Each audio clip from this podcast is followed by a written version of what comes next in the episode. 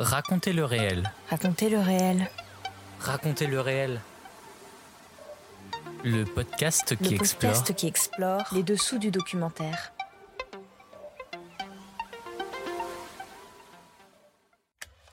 Bonjour, je suis Clément et je vous emmène découvrir les dessous de la création documentaire. Épisode 13, Le goût du doc, en partenariat avec le FIPADOC 2022. Du doc, c'est aussi des, des histoires de, produits, mais histoires de produits exceptionnels. Mais évidemment, derrière, ça raconte les gens leur rapport à la terre ou au marais ou, euh, ou à la mer. Euh, ce sont des gens qui, qui, qui réfléchissent leur environnement. Aujourd'hui, c'est un épisode spécial à l'occasion du FIPADOC 2022, festival documentaire qui a lieu du 17 au 23 janvier à Biarritz. Nous allons aborder sa nouvelle sélection centrée sur l'art, l'histoire et la protection de la gastronomie qui a pour nom Le goût du doc. Pour en parler, je reçois deux invités, Anne Georget, ancienne journaliste, aujourd'hui documentariste. Elle a réalisé de nombreux documentaires de société pour différentes chaînes telles que France 2, Arte et Planète Plus. Elle est actuellement euh, présidente du FIPADOC. Dans la seconde partie de cet épisode, je recevrai également Sophie Averti, chef monteuse, mais également réalisatrice, lorsqu'il y a une nécessité, une rencontre ou un engagement qui la touche. C'est cela qui l'a amené d'ailleurs à réaliser en 2021 son dernier film pour France Télévisions, Guérande, un peu de la beauté du monde, film faisant partie des cinq documentaires retenus par le FIPADOC 2022 pour la sélection Le goût du doc. Racontez le réel épisode 13, ça commence maintenant.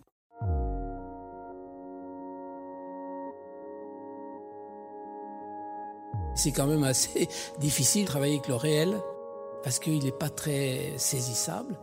Et c'est vrai que quand on rentre dans sa chambre d'hôtel comme ça et qu'on on- on met ses bobines sur la table de, de chevet, Explorer. Et comme nous, on a des films qui sont d'un certain coût, certains, même d'un énorme coût, c'est pas pour le goût de la dépense, parce que c'est s'endetter. Et j'aime pas m'endetter, mais j'y suis bien obligé, parce que je veux surprendre, parce que je veux être dans la, la- la folle aventure de la vie de, de ce- de ces animaux. Raconter. Moi, j'ai tendance à valoriser les gens que je filme, des gens de la rue, des, des- de tout le monde.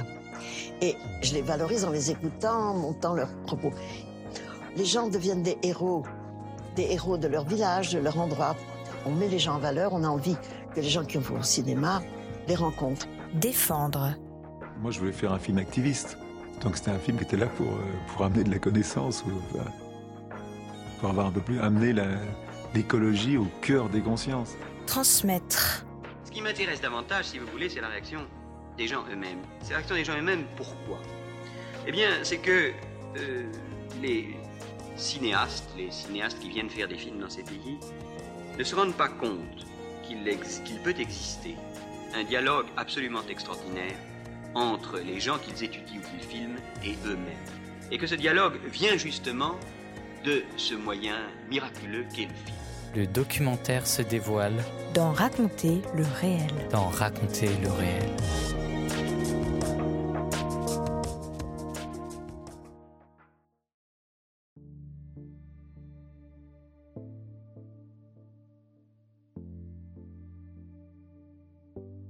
Le FIPADOC 2022.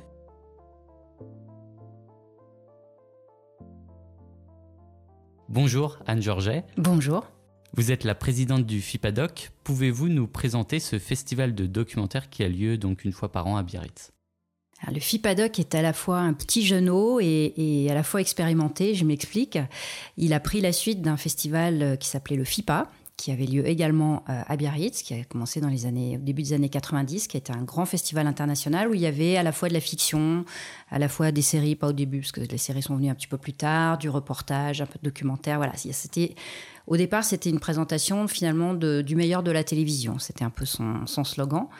Et puis euh, voilà, le, monde a changé, l'écosystème du documentaire a changé, l'écosystème de la production d'une manière générale a changé. Le FIPA s'est peut-être un petit peu endormi à un moment donné.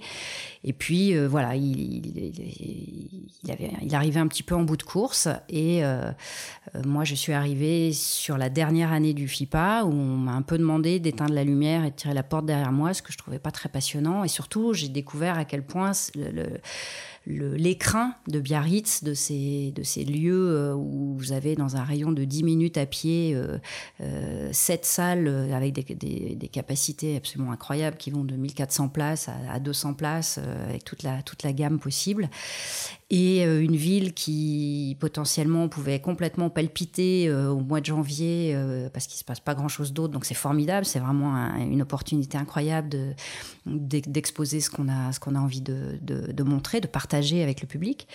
Bref moi le doc c'est un peu ma passion dans la vie. Donc j'ai proposé de transformer le FIPA en FIPA doc. C'est-à-dire de garder vraiment l'écrin et d'insuffler une nouvelle direction voilà une nouvelle philosophie, une nouvelle équipe en partie, puisqu'il y a toute une grosse partie de l'équipe qui est restée. Le délégué général a changé, c'est devenu Christine Cantu, et, voilà, et on est parti dans une aventure 100% documentaire, du court métrage qui n'existait pas à l'époque au FIPA, à la série documentaire, euh, avec évidemment au milieu euh, du, du moyen métrage ou du long métrage. Et quels que soient les écrans, c'est le meilleur des histoires documentaires, qu'elles aient été conçues pour la télévision, pour le cinéma, pour des écrans de réalité virtuelle. Voilà, c'est le dog dans tous ses états. Et euh, à partir du moment où ce sont des histoires qu'on a absolument envie de partager avec le public, qui nous ont embarqués, qui nous ont séduites, qui nous ont touchés, euh, voilà, c'est ça le FIPADOC. C'est donc à peu près un petit peu moins de 200 films euh, qui sont proposés chaque année dans une variété de formes à laquelle on tient beaucoup, parce que on ne défend pas une chapelle. Il y a toutes les écritures possibles en documentaire, et je crois que c'est ça qui en fait la richesse. C'est-à-dire qu'un jour on peut aller voir un film documentaire en animation, le lendemain un film tout archive, le surlendemain un film écrit à la première personne. Enfin voilà, tout est possible et, euh, c'est ça qu'on aime partager avec le public. Et quelles sont donc les différentes sélections? Et comment choisissez-vous donc ces, ces 200 films? Alors c'est vrai qu'on me pose souvent la question, mais alors comment vous choisissez? Est-ce que vous avez une grille? Est-ce que l'image est bonne? Est-ce que le son est bon? Non, euh, on pas, non seulement on n'a pas de grille, mais en plus évidemment que les films qui s'inscrivent au FIPADOC, il y en a à peu près entre 1500 et 1700, euh, ils sont tous un très beau son, une très belle image, etc. Alors après il y en a qui peuvent être particulièrement euh, euh, soigner sur tel ou tel de ces aspects, mais, mais c'est vraiment la narration, c'est la réalisation, c'est un ensemble. On n'a pas de grille où on rentre, alors petit A, l'image ça va, petit B, euh, le son ça va, petit C, beau personnage, bon montage, etc. Non, c'est vraiment l'ensemble de l'œuvre. Et je crois que la meilleure manière de décrire comment on, pratique en termes de sélection, c'est euh, une histoire que j'ai envie de partager. Je dirais, euh, j'appellerai des copains ou j'appellerai des gens en disant faut absolument que tu vois ce film, c'est incroyable, euh, pour telle ou telle raison, mais voilà, un désir de partage. C'est la c'est vraiment, je peux pas résumer mieux la manière dont la sélection est faite. Ensuite, c'est vrai que c'est un peu comme un bouquet de fleurs. On peut pas avoir justement parce qu'on a envie de montrer toute la variété des écritures documentaires, on peut pas avoir euh, cinq films qui traitent de la même chose. Euh, ça, ça va pas. Quand vous avez un bouquet de fleurs, ben, vous les équilibrez, vous les même même si c'est tout du documentaire, c'est tout des fleurs, mais vous faites en sorte que euh, les choses soient, soient variées. Et donc, donc parfois c'est un crève-cœur parce que parce qu'il y a beaucoup plus de films qu'on a trouvé formidables et qu'on aurait eu envie de partager avec le public que ce qu'on ne peut montrer. Et donc il faut voilà, il faut faut faire le bouquet et puis le proposer au public en espérant qu'il va le mettre dans son dans sa maison euh, le temps du festival. Vous parliez donc euh, de ce bouquet à former, vous le formez grâce aux différentes sélections. Euh, donc peut-être vous pouvez-vous présenter les différentes sélections que vous avez oui, alors la, colonne vertébrale du festival, si je puis dire, c'est quatre grands prix qui sont la compétition internationale, la compétition nationale, la compétition film musical, qu'on entend comme étant un film dont la musique est l'un des personnages principaux. Peut être donc un portrait de chef, un portrait de musicien, mais ça peut être aussi une expérience euh, de musique. Euh, il y a quelques années, on avait un film, par exemple, sur un groupe de rock euh, en Espagne qui était formé avec des patients de qui avaient la maladie Parkinson. Et théoriquement, ces, gens ne, peuvent pas, d'après les médecins, faire de la musique parce qu'il y a toute une coordination des mouvements, etc., qui n'est pas possible. On a estimé que la musique était un des personnages principaux de ce film, bien que ce soit pas stricto sensu euh, un film sur, euh, sur, sur la musique. Donc ça, c'est pour la compétition musicale. Et la dernière dernier Grand Prix, c'est le Grand Prix Impact, qui concerne des films qui racontent des histoires de défense de l'environnement de droits humains et de justice sociale. Donc ça, c'est la colonne vertébrale. Ensuite, il y a d'autres compétitions comme le court métrage, Histoire d'Europe, qui sont des films qui racontent, euh, bah, comme son nom l'indique, euh, un peu ce film de société de nos cousins européens, à la fois très proches, parfois très différents. Et donc, euh, il nous semblait important, c'est une identité du festival qui nous, qui nous importe, cette identité européenne, de, de, découvrir, de connaître comment ça se passe chez nos voisins sur telle ou telle question. Il y a tout ce qu'on appelle au FIPADOC le, SMART, donc là ce sont les expériences numériques. Donc la VR, le, la réalité augmentée, la réalité virtuelle, 360, euh, voilà, qui sont des choses, des œuvres qui sont souvent difficiles à voir. Euh, donc au FIPADOC, c'est un espace gratuit euh, dont les, les, jeunes générations sont assez friandes.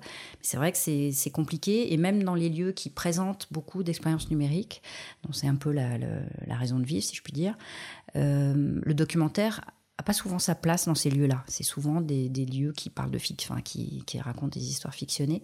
Et donc nous, on a vraiment, euh, avec Andrés Garage qui s'occupe de cette sélection, fait vraiment la crème de la crème de ce qui se fait en documentaire en utilisant ces, technologies ces modes de narration. Euh, il y a la jeune création, bien sûr, qui est, rattachée à Campus. Donc, jeune création, c'est tous les films d'école, de, fin d'école, qui est une très jolie compétition aussi. Euh, j'espère que j'oublie personne pour ce qui est de la compétition. Euh, et puis ensuite, on a des sélections euh, non compétitives. donc, on a des avant-premières des chaînes, avant-premières de France Télévisions, avant-premières d'Arte. il y a aussi une sélection qui s'appelle En famille, qu'on a lancé euh, à partir de la deuxième édition du festival et qui venait finalement de, demandes du public euh, qui nous disaient bah oui mais on a tout ce catalogue on a tous ces presque 200 films euh, que vous nous proposez mais on ne sait pas par exemple qu'est-ce qu'on peut aller voir avec nos enfants euh, donc du coup, on a décidé de flécher euh, un certain nombre de films, souvent des films dans lesquels il n'y a pas de sous-titres, puisqu'on les imagine pour les 8 ans et plus. Moi, 8 ans, c'est un petit peu juste encore pour lire des sous-titres, euh, mais il y a des exceptions, puisque cette année, par exemple, on a un film qui raconte la vie d'un petit garçon qui va affronter une énorme vague en surf, et il se trouve que ce petit garçon est écossais, donc le film est sous-titré, mais voilà, je pense que l'action fera en sorte que ce soit, que ce soit mais pour nous, c'est important de semer la petite graine du désir de documentaire pour la suite. Et puis, euh, cette année, la nouveauté, euh, la sélection Goût du Doc. Que nous allons donc aborder euh, dans cette deuxième partie. Mais avant d'y passer, peut-être que je me trompe, mais j'ai l'impression qu'il y a de plus en plus de, quand même, de festivals documentaires thématisés, en tout cas en France. Est-ce que c'est une nécessité j'imagine, pour la profession, puisque vous avez notamment en plus des journées professionnelles au FIPADOC mais également euh, pour le grand public, pour mieux comprendre le monde qui nous entoure moi, j'ai toujours été persuadée de l'appétence euh, du, du, public. Et quand je dis du public, c'est vraiment du grand public pour, euh, pour le documentaire, pour les histoires vraies. Je crois qu'il se passe quelque chose quand on regarde des histoires d'autres humains, qui soient très loin ou qui soient à votre porte ou dans votre quartier ou dans votre pays. Euh, il y a quelque chose qui se, quand les histoires sont bien racontées, c'est toujours la même chose. Hein, euh, il y a quelque chose d'intime qui se tisse entre entre les personnages et on le voit bien parfois sur des films de fiction au générique, tout d'un coup apparaît le vrai personnage. Euh, et là, ça prend un tour tout nouveau. Ah, oh, ça c'était vrai. Ah oui, il, est comme ça, il ressemble à ça. alors qu'on a suivi le récit fictionné pendant, pendant tout un moment, tout d'un coup, ça prend un, ça prend un tour nouveau. Donc, euh, sur le genre, j'ai jamais eu de doute sur le fait que c'était quelque chose dont le public pouvait être friand. Et je me souviens très bien quand on a transformé le FIPA en FIPADOC, je me souviens d'une conversation avec le maire de Biarritz qui, à un moment donné, était un petit peu inquiet. Il s'est demandé si c'était pas un rétrécissement de l'événement, etc. Et j'avais si je lui faire mon grand numéro de claquette sur le documentaire sans me forcer parce que c'est vraiment quelque chose dont je suis convaincue en disant mais non vous allez voir les gens adorent ça et de fait, euh, voilà, il y a eu une transition. Euh, je pense qu'il y a peut-être une partie du public qui a, qui, qu'on a perdu, entre guillemets. Il y en a une partie qui a eu la curiosité de venir, venir voir. Je me souviens d'un monsieur euh, qui n'était pas du tout content qu'on ait transformé ça en 100% documentaire, parce que lui, il allait, il allait voir toujours que de la fiction. Et puis, il est, quelqu'un lui a dit, mais va, bah, essaye, va voir un film. Il est allé voir un film la première année, donc, qui s'appelait Ressaca, qui était un film formidable sur le, la crise au Brésil vue à travers le ballet de Rio. Et il est sorti en disant Ah, bah, si c'est ça le doc, alors je veux bien. Et euh, c'était chouette. C'était voilà. Donc l'appétence du public, elle est là. Et donc plus il y a de canaux, plus il y a de festivals, plus il y a de, de, tout ça qui se crée autour du doc. Moi, ça ne peut que me ravir. Et je crois en effet que les plateformes qui au départ n'avaient pas démarré sur ce genre se sont toutes mises, ont compris que c'était une offre dont elles ne pouvaient pas se passer. Après, il y a un type d'écriture qui correspond à, leur proposition. Le service public a un type d'écriture qui, voilà, qui, est peut-être plus varié. Et, euh, et, moi, je me suis toujours beaucoup battue quand j'étais à, la SCAM, donc, euh, pour que euh, on parle pas forcément à tout le monde en même temps, mais il faut parler à tout le monde. Il n'y a pas de raison que des gens qui sont amateurs de, de type d'écriture peut-être un petit peu plus euh, euh, ardu, on va dire, euh, même si le mot est un peu étrange, il n'y a pas de raison qu'ils mettent leur télé à la cave parce que le service public ne leur propose pas ça. Maintenant, c'est pas forcément une option que de le mettre à 20h30. on sait qu'à 20h30, il faut parler au plus grand nombre. Donc, il y a des documentaires de prime time qui, qui, répondent à un certain nombre de codes. Moi, je trouve ça formidable. Parfois, pour, les, pour le grand public, c'est une, première approche du documentaire. Ça, ça, peut être, euh, ça, peut, ça peut donner le goût. Et c'est important aussi pour les professionnels de se voir, de se rencontrer lors d'une semaine euh, d'un festival. Ça, c'est très important. C'est important de le faire plus d'une fois dans l'année, d'ailleurs. Euh, la plupart des festivals internationaux proposent des journées, des journées professionnelles. Ben, c'est quand même des moments où non seulement il y a des projets qui peuvent euh, se, nouer, on peut trouver des coproducteurs internationaux, on peut trouver des diffuseurs, on peut sur des films déjà terminés trouver des distributeurs, on peut voilà, il y a tout d'un coup toute une effervescence. On, évidemment, les journées professionnelles sont construites pour essayer de, que les gens se, de favoriser la rencontre. Euh, et le festival, par ailleurs, puisqu'il est parallèle aux journées professionnelles, il a cette, euh, cette vertu de, de provoquer la rencontre d'une certaine manière. C'est-à-dire qu'on sait, les professionnels savent que quand ils viennent dans un festival, ils ont leur carnet de rendez-vous, ils ont déjà pris à l'avance des rendez-vous avec un tel et un tel, parce que voilà, ils, savent qu'ils seront là, etc. Mais rien ne remplace, et c'est tout le, c'était tout le, le, problème avec ce qui se passait quand les, tous les événements qui se sont faits en Zoom ou, en tout cas en ligne, euh, c'est qu'il n'y a pas ce moment... Euh, imprévu qui fait qu'on rencontre quelqu'un qui dit ah, tu travailles sur quoi tu travailles ah mais il faut absolument que tu vois un tel je l'ai vu hier il est là euh, je, te le, je, te le présenterai tout à l'heure et euh, deux heures plus tard euh, dans le mouvement qu'il y a dans les couloirs etc ça de manière totalement impromptue ah mais tiens il faut que je te présente quelqu'un il a un projet formidable ça pourrait t'intéresser etc etc et boum après à vous de jouer et donc le festival, il, a cette, cette effervescence-là et il, permet tout ça. Et après, dans les journées pro, il y a évidemment des programmes bien établis en fonction des thématiques de l'année. Les législations changent. Là, il y a des, décrets SMAD qui, doivent s'appliquer. Donc, euh, qu'est-ce que ça change pour les professionnels euh, Les annonces du CNC sur la mise en application de, tout ça, les sociétés d'auteurs, tout ce qu'on appelle, nous, les partenaires de la création. Et ça a été quelque chose de très important dès le départ d'imaginer que euh, les partenaires qui nous soutenaient financièrement, bien évidemment, on a besoin de leur soutien. Euh, donc que ce soit la SACEM, la SCAM, la ProCirep, euh, la DAMI, le CNC, etc.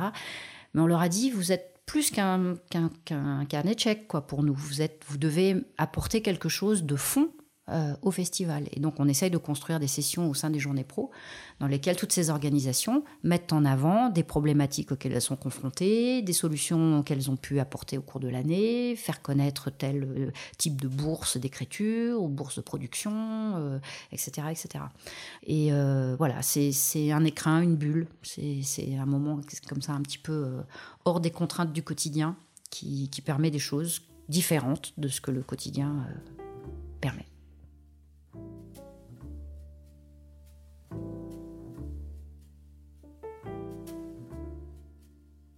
Le goût du doc.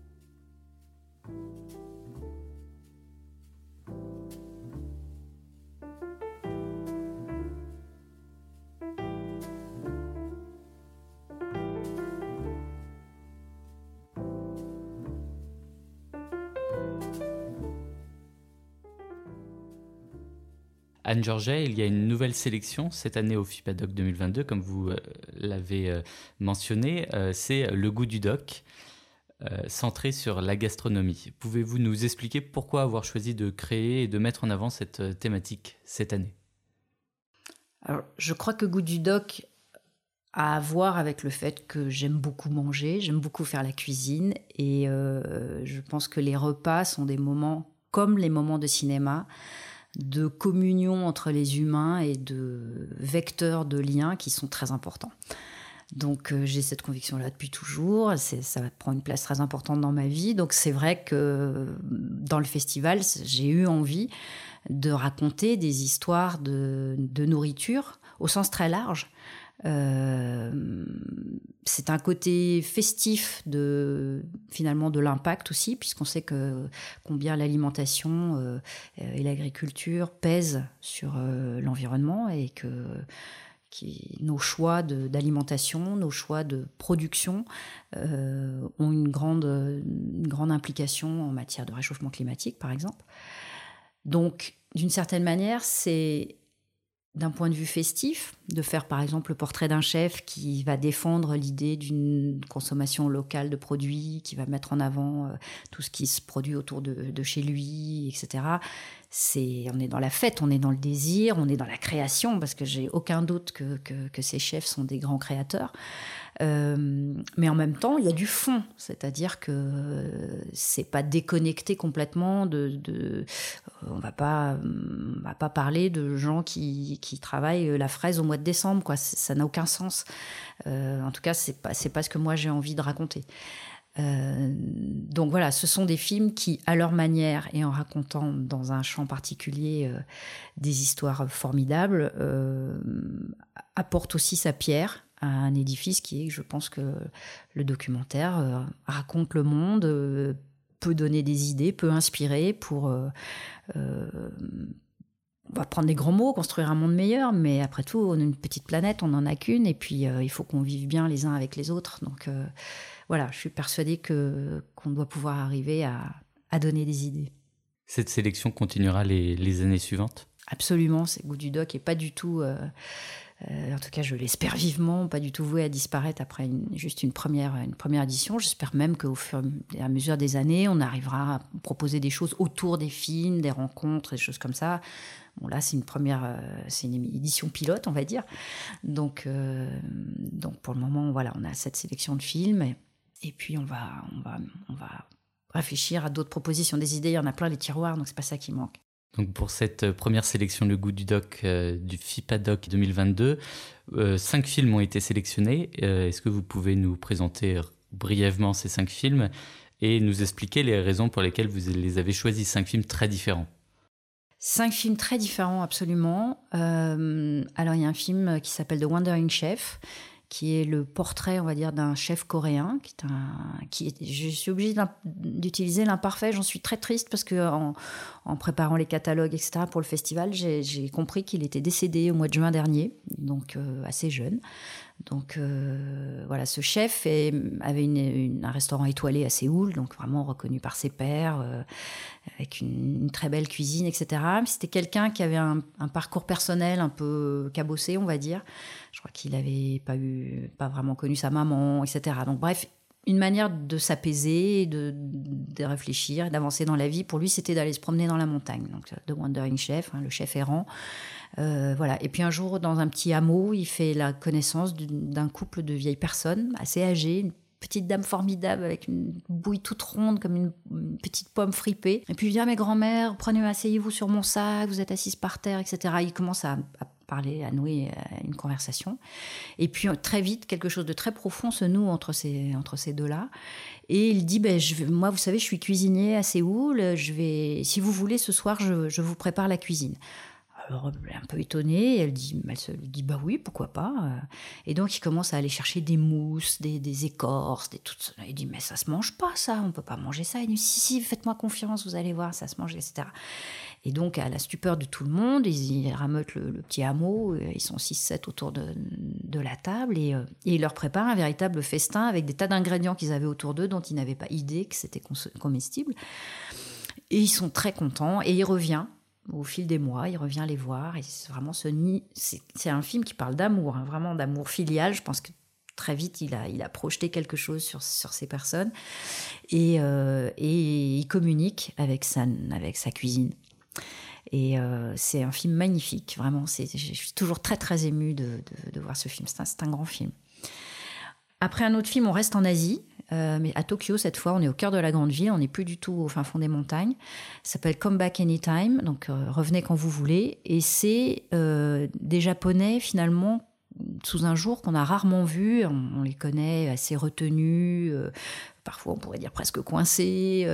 Voilà. Et, là, on a des Japonais à la limite de l'exubérance, qui se retrouvent dans un petit boui-boui de ramen. Donc, de ramen, c'est des, bols de bouillon avec euh, toutes sortes d'ingrédients, euh, des nouilles et d'autres choses dedans.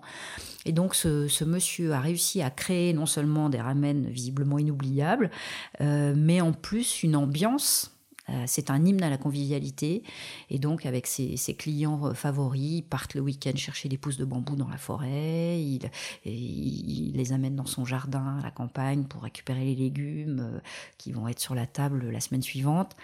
Se noue quelque chose de très très fort. Et encore une fois, pour moi, c'est le récit de ce que la cuisine peut, euh, peut faire euh, pour euh, tisser des liens entre les humains. J'avais été très marquée il y a quelques années par le festin de Babette, qui est bien sûr une fiction, mais qui raconte comment tout d'un coup, dans ce nord de Danemark, pour le coup vraiment très rigoriste et, et, très religieux, mais vraiment dans une religion très austère, tout d'un coup, un véritable festin fait que des vieilles rancœurs se disent et se pardonnent et, voilà et tout le monde finit en train de danser sous les étoiles. Si vous connaissez pas ce film, vraiment, je, vous invite à aller le voir. Donc, Back Anytime, pour moi, c'est ça. C'est un hymne à la convivialité et à ce que tout d'un coup, on est autour de la table et les timides retrouvent une, hardiesse, les, les joyeux ont le bonheur de partager leur joie et voilà, j'aime beaucoup, j'aime beaucoup ce film. D'ailleurs, tous ceux qui sont là, je les aime parce que sinon ils seraient pas là. Euh, un hymne à l'huître, The Taste of Desire, le goût du désir. Euh, donc là, on voyage un peu partout dans le monde, en Scandinavie, en France avec euh, Olivier Rollinger et son fils, euh, à New York. voilà, c'est un peu différent au Japon, différents personnages, comment ils appréhendent l'huître. chacun à sa manière, très différentes. Euh, euh, pour les Rollinger, ça va être l'huître comme objet d'héritage, entre guillemets, comme on a passé une passion pour le goût du père, Olivier Rollinger, à son fils. Euh, un autre, c'est un écrivain qui, voilà, qui, l'huître permet d'écrire des choses qu'il a du mal à dire autrement. Un hymne à l'huître, je peux pas dire mieux. On écoute un extrait de Test of Desire, Le goût du désir, réalisé par Vilmiek Klovjout en 2021. Hello there. Let me introduce myself. I come in different shapes, you see. Follow me to places that you have never been before. The oyster is dull, jagged, ugly on the outside. But inside it's pearly white, silky smooth. An oyster is this uh, symbol of something that is seductive and maybe it's a little scary and there's nothing like it. Jag letade hela tiden efter någonting som jag inte fick. J'ai mis 18 ans pour l'obtenir, puis un jour, il arrive. C'est dommage, vous n'en rêviez plus de ce cadeau. 自分が自分であることっていうことをこう受け入れるっていうことっていうのもやっぱりとってもなんか難しい時もある。verkligen hatade mig själv. Jag saknade havet. Det är en starkare lust än att, att egentligen träffa min käraste. I've been devoting my time to write about the oyster. At the same time, I've been ill with cancer. You ask yourself, what is the most important thing in life?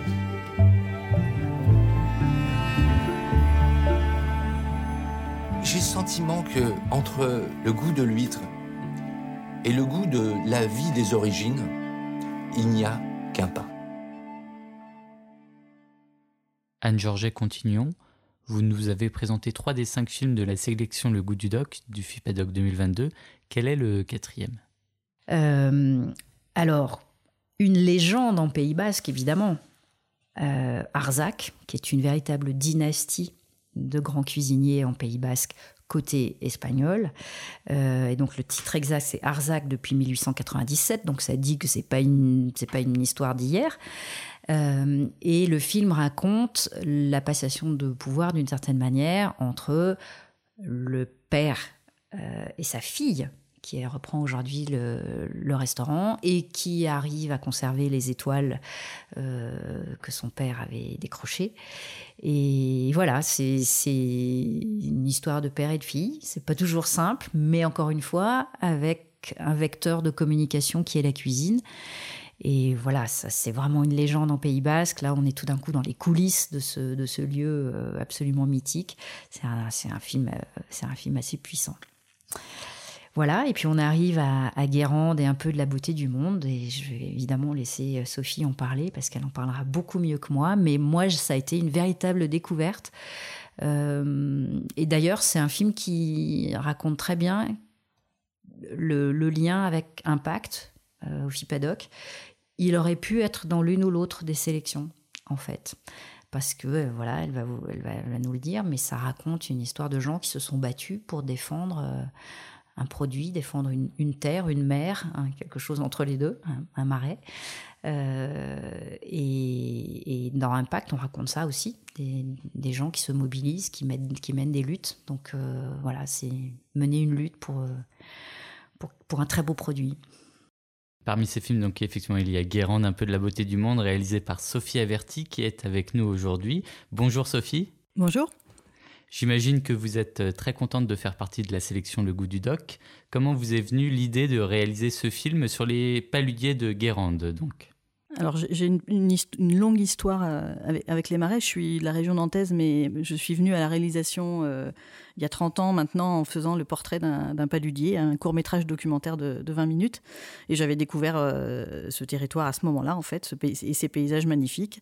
Et puis, euh, et puis il y a trois ans, euh, je cherchais un, film à faire, hein, parce que j'en fais pas souvent, parce que je, suis monteuse d'abord, je travaille sur les films des autres, mais de temps en temps, ça, me démange un peu. Et en fait, enfin c'est pas que je cherchais un film à faire, c'est que j'ai su que euh, le petit garçon de 4 ans qui était sur les épaules de son grand-père dans mon court métrage euh, de, 1992 était lui aussi euh, devenu euh, paludier et qu'à l'époque, dans le film, il disait, son grand-père lui disait Je serais le plus heureux des hommes si tu devenais paludier. Donc au départ, j'étais partie sur quelque chose lié à la transmission de ce métier. J'avais très envie de retourner euh, dans ce paysage et ces, endroits magnifiques. Et puis, et puis en peu de temps avant, on m'avait aussi parlé de cette lutte contre la rocade de la Baule, donc qui datait des, des années 70, dont je n'avais absolument pas entendu parler. Alors, les années 70, j'étais trop jeune pour, euh, pour en avoir entendu parler, mais c'était à peu près euh, en même temps que le Larzac. Alors, certes, ça n'avait pas, euh, ça n'avait pas attiré les foules et, fait des, des, des, grandes des grandes manifs comme dans le Larzac, mais c'était un combat qui me semblait bah, finalement assez peu connu. Et donc, j'ai décidé de, mêler les deux, c'est-à-dire à la fois de de traiter de la question de la transmission de ce métier, de ce métier qui a failli disparaître et qui, euh, parce qu'il y a des gens de l'extérieur qui sont venus lutter euh, dans les années 70, euh, ont, on va dire, regardé les anciens faire et ont collecté les savoir-faire et ont mis en place une formation. Et ce qui fait qu'aujourd'hui, c'est toujours le seul endroit en France où on peut se former pour, pour apprendre à, récolter du sel de façon artisanale. Donc voilà, il y avait ce, point de départ. Et puis bah, après, il y a eu un long travail de, repérage avec ces personnages euh, euh, hauts en couleur et, comme à chaque fois que je fais un film, vraiment l'idée c'est ça, c'est de, raconter des histoires de gens qui, se battent pour de belles idées. Et je trouvais que c'était euh, à l'époque que, l'on traverse plutôt intéressant de, dire que ça vaut le coup, qu'on n'a pas forcément besoin d'être très nombreux au départ et que la pugnacité et la tenacité font qu'aujourd'hui les marais salants sont ce qu'ils sont. On écoute un extrait de votre documentaire Guérande un peu de la beauté du monde, réalisé par vous, Sophie Averti, en 2021.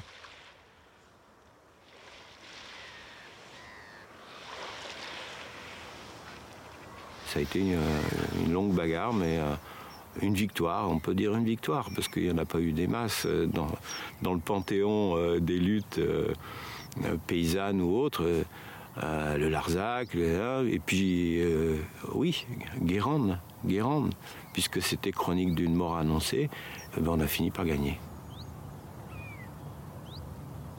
La suite de la bagarre, ça a été comment faire pour que des paludiers fassent ce choix, qu'on n'était que quelques-uns à avoir fait, hein, des étrangers, comme on nous disait à l'époque, alors qu'effectivement tous les gens du pays avaient dit à leurs enfants, faites un autre métier, mais pas celui-là.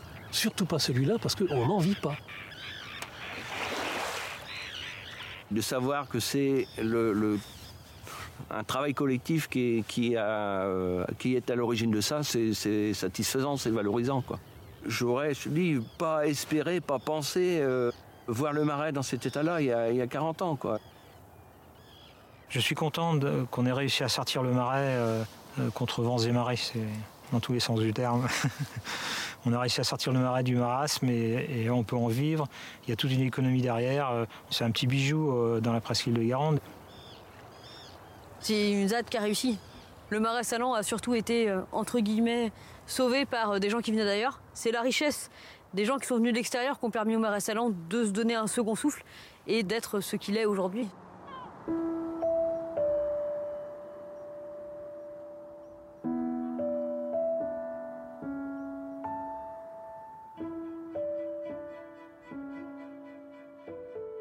On a dans, dans, ce film le regard et les interventions que des paludiers. Il n'y a aucun responsable politique de l'époque, notamment, ou même d'habitants. Euh, c'est un choix de, votre part d'avoir interviewé vraiment que les paludiers? Ah bah, de toute façon, euh, moi quand je fais du, j'ai une formation de journaliste euh, il y a très très longtemps. J'ai été journaliste et, j'ai toujours été gênée par ce côté euh, cette, cette euh, soi-disant objectivité euh, qu'on nous réclamait tout le temps. Et voilà, quand j'ai décidé de faire des films, c'est que je voulais avoir un point de vue et, je m'y tiens. Et quand on a 52 ou, ou une heure pour raconter une histoire, j'ai pas envie de me perdre en allant chercher. alors les politiques qui sont là, puisque j'ai quand même fait un, travail de, recherche d'archives, donc on, entend le, les discours qui étaient, qui étaient ceux qui étaient tenus à l'époque hein, pour un, tourisme qui, euh, qui, n'avait qu'un modèle à l'époque. Mais euh, non, non, vraiment, l'idée, c'était de, ne me centrer que sur euh, ces, gens qui se sont battus et qui se battent encore aujourd'hui et qui travaillent ce territoire de 2000 hectares. Et, oui, non, j'ai pas. De même que je ne vais pas voir les, les paludiers qui travaillent pour les salins du Midi. Enfin voilà, c'est, j'ai un point de vue d'auteur. Euh, dès lors que j'ai un producteur, un diffuseur qui sont d'accord sur euh, ce que j'ai, mis sur le papier, euh, je vais pas m'embêter à aller perdre du temps parce que pour moi ce serait perdre du temps parce que donner la parole aux autres c'est, c'est en, retirer à ceux qui m'intéressent. Donc voilà, j'ai, je, défends ce point de vue d'auteur dans, dans la création documentaire. La question suivante pour, pour vous, Anne Georget. Ce film aborde la fabrication du sel de Guérande, mais également et surtout le, combat euh, pour la sauvegarde de ce patrimoine. Aujourd'hui, la cause environnementale intervient dans, beaucoup de sujets, presque tous les sujets. C'est aussi cela que vous avez voulu euh, montrer dans la sélection Le goût du doc, euh, notamment en choisissant ce film. Oui, oui, tout à fait. Euh, c'est du doc, c'est aussi des, des histoires de, produits, mais l'histoire de produits exceptionnels. Ça peut être une magnifique tomate euh, si un jour il y a un film sur, une, sur, un, fou furieux de, la tomate. Mais évidemment, derrière, ça raconte les gens qui leur rapport à la terre ou au marais ou, ou à la mer. Euh, ce sont des gens qui, réfléchissent leur environnement. Ils, euh, voilà, ils sont pas en train de le piller. Ils sont et là sur sur Guérande, c'était formidable. il y a deux jours, je suis allée acheter du gros sel. J'ai acheté évidemment du gros sel de Guérande, ce que j'aurais fait naturellement puisque c'est ce que je, je, fais depuis des années. Mais je dois dire que j'ai goûté d'avoir ce sachet de sel dans ma main parce que tout d'un coup, j'ai mesuré tout ce qu'il y avait derrière. Je n'avais absolument aucune idée de ce combat. Évidemment, le Larzac oui, ça, je connaissais. Mais cette idée que tout d'un coup, une bande de chevelus était arrivée dans ce, coin de Bretagne euh, menacé par une rocade euh, qui allait tout bousiller et que les anciens qui disaient à, leurs enfants c'est une vie de misère, euh, va faire autre chose, etc tout en au fond de leur cœur, euh, rêvant que d'une chose, c'est que c'est qu'ils puissent continuer. J'ai été mais bouleversée par le combat et le, savoir-faire de ces gens. Ces gestes sont magnifiques. C'est quand on voit ces, moi, je connais pas le nom des, outils, mais euh, évidemment, chaque outil est, a, son, à son objet, à, son, à son, sa fonction. C'est des gestes absolument formidables, quoi. Et, rien dans tout ça n'est automatisable. donc, donc, c'est vraiment le, savoir-faire humain qui, qui fait que qu'on peut, on peut récolter ce, sel et qu'il est, qu'il ce sel est habité. Voilà, c'est, il, donne, il donne un goût plus qu'un goût du sel. Sophie Averti, combien de temps avez-vous passé avec euh, les paludiers pour faire ce documentaire? Ben, je les, oui, je les, ai contactés euh, il y a trois ans. Il y a eu à peu près euh, un an et demi de, rencontres, de, discussions, d'arpentage du territoire avec eux. Euh, et puis, le seul personnage que je, que je n'avais pas, enfin, je, je, souhaitais avoir donc aussi la jeune génération, celle qui reprend. Je voulais pas faire un film uniquement dans le passé. C'était important aussi de, de, raconter un peu comment cette histoire résonne auprès des, des jeunes, alors à la fois les enfants de paludier, parce que ce qui a changé, c'est que maintenant les enfants de paludier, ils ont envie de reprendre ce, ce, métier. Donc j'avais Charlotte qui, qui, reprend, qui a repris, qui elle est issue d'une d'une très très longue lignée de paludiers. Et puis il me manquait, euh, je cherchais un jeune, euh, un jeune euh, qui, qui, bifurque, à, l'image de ceux qui étaient arrivés dans les années 70, qui étaient des étudiants, qui avaient fait autre chose, qui avaient eu un autre métier. Et puis en fait là, là c'est vraiment le réel qui m'a qui m'a amené ça parce que j'ai commencé à tourner et puis enfin le tournage était prévu début août donc 2020 et, et, et, donc Charles qui était donc un des un des pionniers me dit bah, ça y est, j'ai trouvé la personne qui va, le jeune qui va reprendre la saline qui est en bas de chez moi. Et donc je rencontre Thibaut et voilà, il a tout de suite été, euh, été euh, intéressé par le film et il, a été un, apport. Enfin, c'est un personnage que je trouve euh, très touchant et, très important dans, le film. Donc là, ça c'est toujours intéressant de, voir aussi ce réel. Et il se trouve que Thibaut, on lui confie les, les salines du GFA, du groupement de foncier agricole qui avait été créé pour faire échec à la rocade dans les années 70. Donc tout, la boucle se, boucle, c'était, assez. Euh, ça, m'a boosté en fait sur le, seul tournage de voir que de voir ce, réel faisait que, voilà, au fur et à mesure des tournages qui sont qui sont euh, étalés, le tournage s'est étalé de août 2020 à à février 2021 et, effectivement à chaque fois euh, voilà tout, se goupillait bien euh, comme si euh, tous les éléments se mettaient en, marche pour que ce film ce film existe et qu'on puisse raconter cette, cette histoire. Donc c'était en tout cas très agréable à faire ce que je trouve formidable dans ce film, c'est que c'est vraiment, on a l'impression de les rencontrer ces personnes, quoi. Pour un peu, on aurait l'impression d'avoir les pieds, euh, les pieds dans les bottes, quoi. Et, on est avec eux et on les écoute et, évidemment qu'on ne les suit jamais chez eux, etc. Qu'on reste dans, le, leur biotope du marais, mais on a l'impression de les rencontrer, d'aller de, dans des discussions vraiment profondes avec eux sur leur conception du monde. Et ça je trouve ça formidable. Et ça, il n'y a pas eu. Euh, j'ai fait deux entretiens. Euh, certains ont été interviewés deux fois et, et, Thibaut une seule fois, mais je pense que c'est le temps passé aussi euh, en repérage, en tournage. voilà, l'équipe, on était là quand il a fallu venir à 5 heures du matin en plein hiver pour les travaux de chaussage des salines. On était là, on est, on est avec eux. Et, bon, on travaille, enfin, on travaille avec eux. On a aussi les pieds dans les pieds dans, dans la terre, quoi. Et bon, je sais pas si c'est ça qui a qui a. je pense que ils avaient vraiment tous à cœur de raconter cette histoire-là et de et, de raconter leur rapport au marais, quoi. Ça c'est donc euh, les anciens de raconter par quoi ils avaient ils avaient euh, ils étaient passés pour arriver à la situation euh, plus confortable d'aujourd'hui, et puis les, les, jeunes sur leur attrait sur ce sur ce sur ce métier euh, qui, effectivement, euh, à l'heure où euh, tout le monde se dit qu'il faut ralentir, bah, effectivement, se, tourner vers un métier où on prend le temps, où on vit avec la météo, bon, voilà, où on, prend juste ce que la nature nous amène, même si le marais, et le film le raconte, est un, espace éminemment travaillé. tous les jours de l'année. Mais voilà, c'est, je pense que ça peut résonner chez toutes celles et tous ceux qui ont envie aujourd'hui de, de, de vivre autrement, en fait, d'aller moins vite. Oui, puis de construire un, de construire un modèle économique aussi. Euh, enfin, moi, j'ai été très frappée de, de cette espèce de, sagesse, de cette euh, voilà, de d'imaginer qu'on allait euh, faire des stocks pour être prudent, etc. C'est ce qui leur a permis de sauver le marais au moment de, de, la marée noire de la Mococadise, parce que parce qu'il a fallu fermer le marais pour le sauver pendant tout un temps, et, et ils n'auraient pas eu de quoi vivre s'ils n'avaient pas inventé une sorte de de, mise en commun des ressources. et donc ça aussi, je trouve que dans, le monde qui nous entoure aujourd'hui, c'est une vraie proposition politique en fait. Oui, bah c'est effectivement c'est un des, un des points qui m'ont aussi euh, poussé à vouloir raconter cette histoire là quoi de voir comment euh, comment euh, en mettant en se mettant en commun autour d'une table et en, ben, on réfléchit à quels sont nos besoins. C'est quand même des gens qui, ça raconte le sel, mais ça raconte des gens qui ont sauvé un métier en fait, qui, qui ne vivaient pas de leur métier. Les, anciens avaient un autre métier à côté. le paludier que j'avais filmé il y a 30 ans, euh, avait arrêté parce qu'il n'en pouvait plus. Euh, il disait à ses enfants de ne pas y aller. Euh, voilà, ce métier était, était voué à, disparaître. Donc, que ces, ces, jeunes soient arrivés en y croyant. Et alors, c'est vrai qu'ils ont du mal à me le dire. Enfin, c'est vrai que dans le qu'est-ce qui fait qu'ils y ont cru?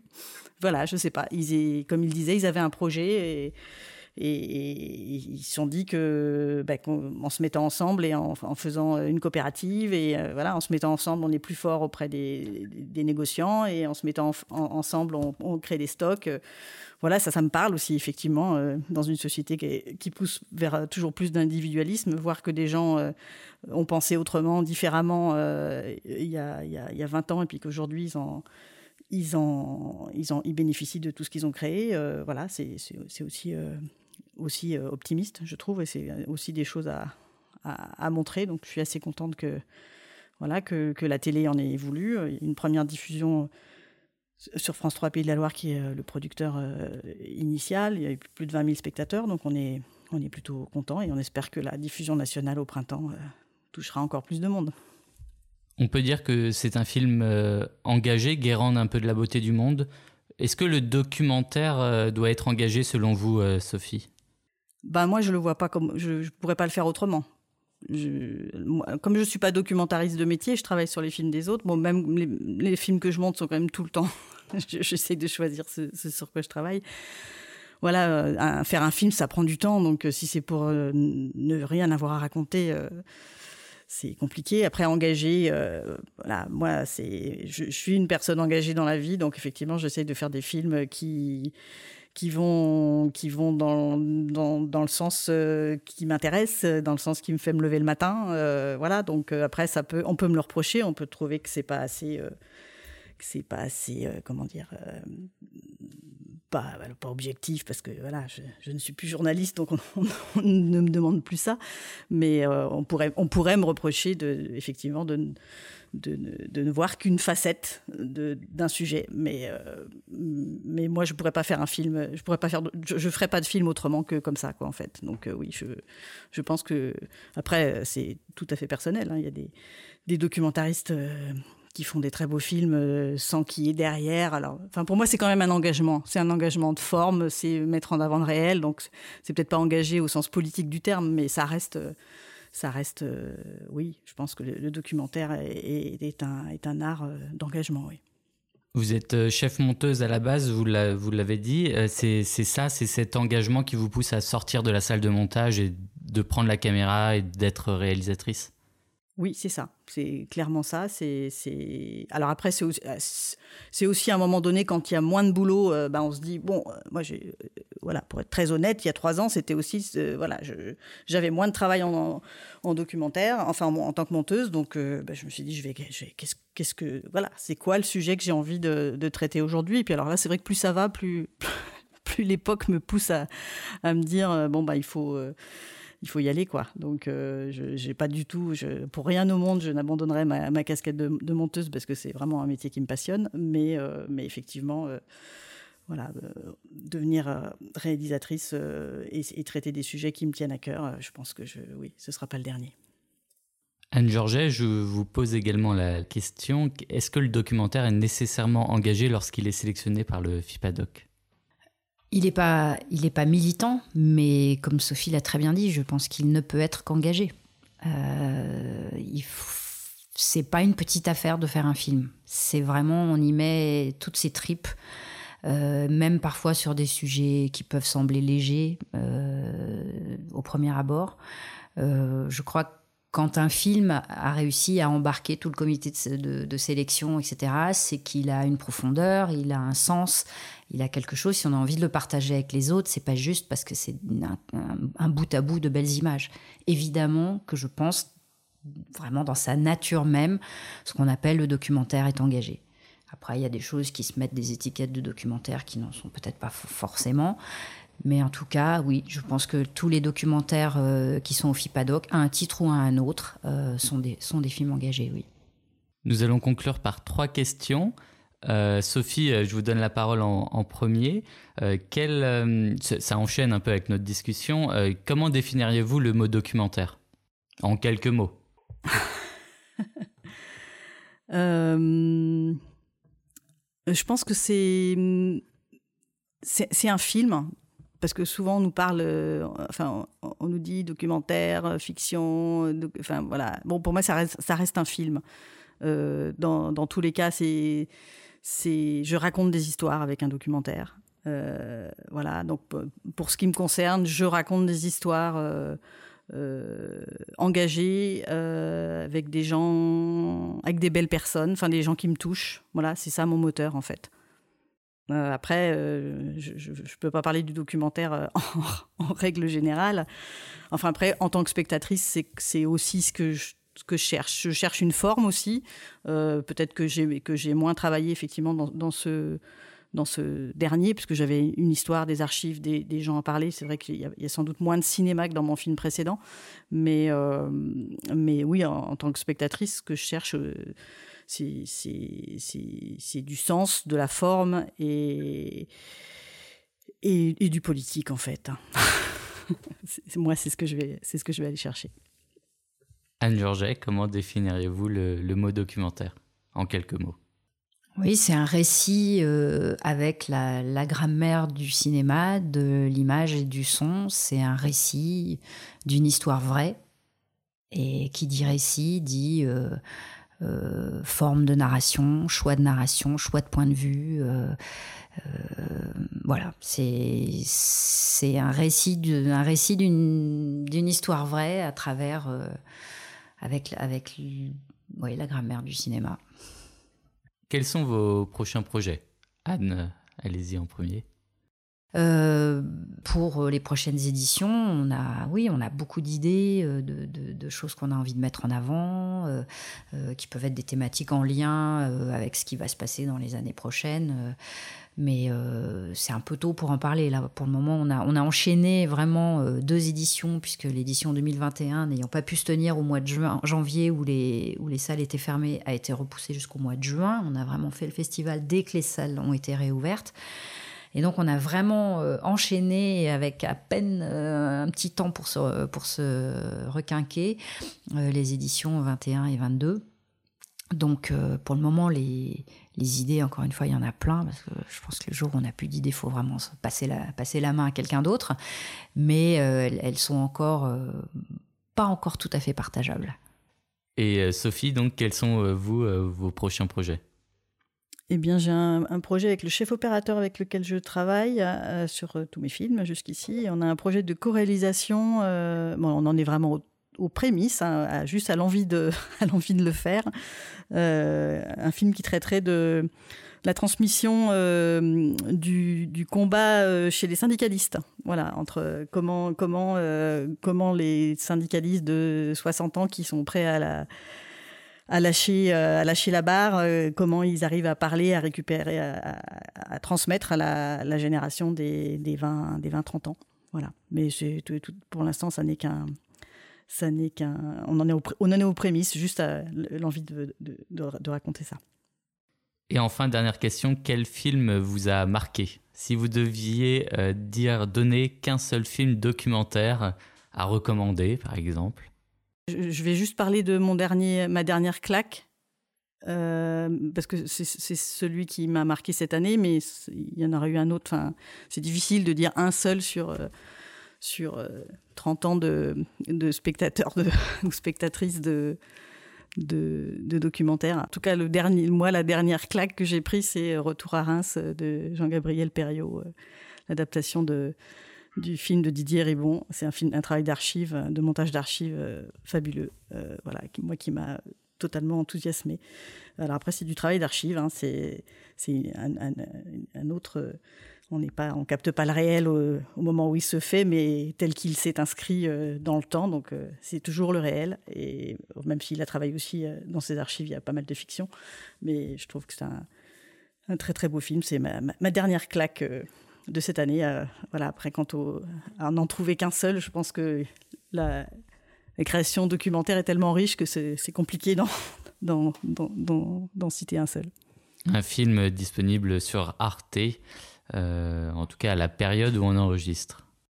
Et moi, je, suis pétrifiée par votre question parce que euh, c'est, j'ai tout un tas d'images qui se bousculent et je me dis, mais alors lequel je vais choisir, lequel je vais mettre en avant, lequel. Et, et c'est pas une manière d'esquiver, mais franchement, je vais être incapable de le faire euh, parce que les films touchent à des endroits différents, évidemment. donc, je pourrais mettre en avant un, film plutôt qu'un autre et ça me fait de la peine pour ceux que je, qui me sont chers et que je vais pas, qui vont pas venir là à la seconde. Donc, euh, il aurait fallu vraiment que je prépare la question. Et, euh, je trouve ça très très difficile de, d'en sortir un du lot. Euh, en plus, chaque année pour le FIPADOC, cette année, l'année dernière, j'ai vu à peu près 400 films.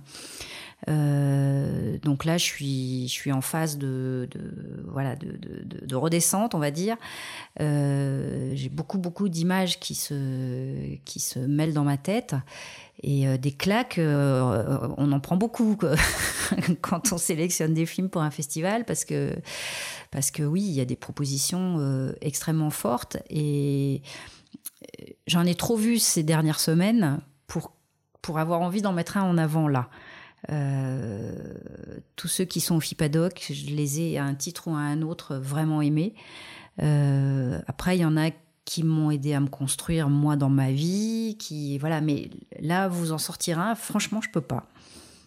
On conseillera juste aux, gens qui nous écoutent d'aller au FIPADOC 2022 ben ou au moins d'essayer de regarder les films des différentes sélections du Exactement. FIPADOC 2022. Merci beaucoup Sophie Averti et Anne Georget d'avoir participé à cet épisode de Raconter le réel. Merci. Merci à vous. C'était Raconter le réel, le podcast qui explore les dessous du documentaire. Réalisé en 2022 par moi-même, Clément Touron, et avec l'aide de Justine Lofredo. Si vous avez aimé ce podcast, n'hésitez pas à le noter et à le commenter. Vous pouvez également vous abonner aux pages Facebook et Instagram de Raconter le réel, où vous trouverez des infos supplémentaires, des recommandations de documentaires et la date de sortie du prochain épisode. Je vous dis à très bientôt pour un nouvel épisode.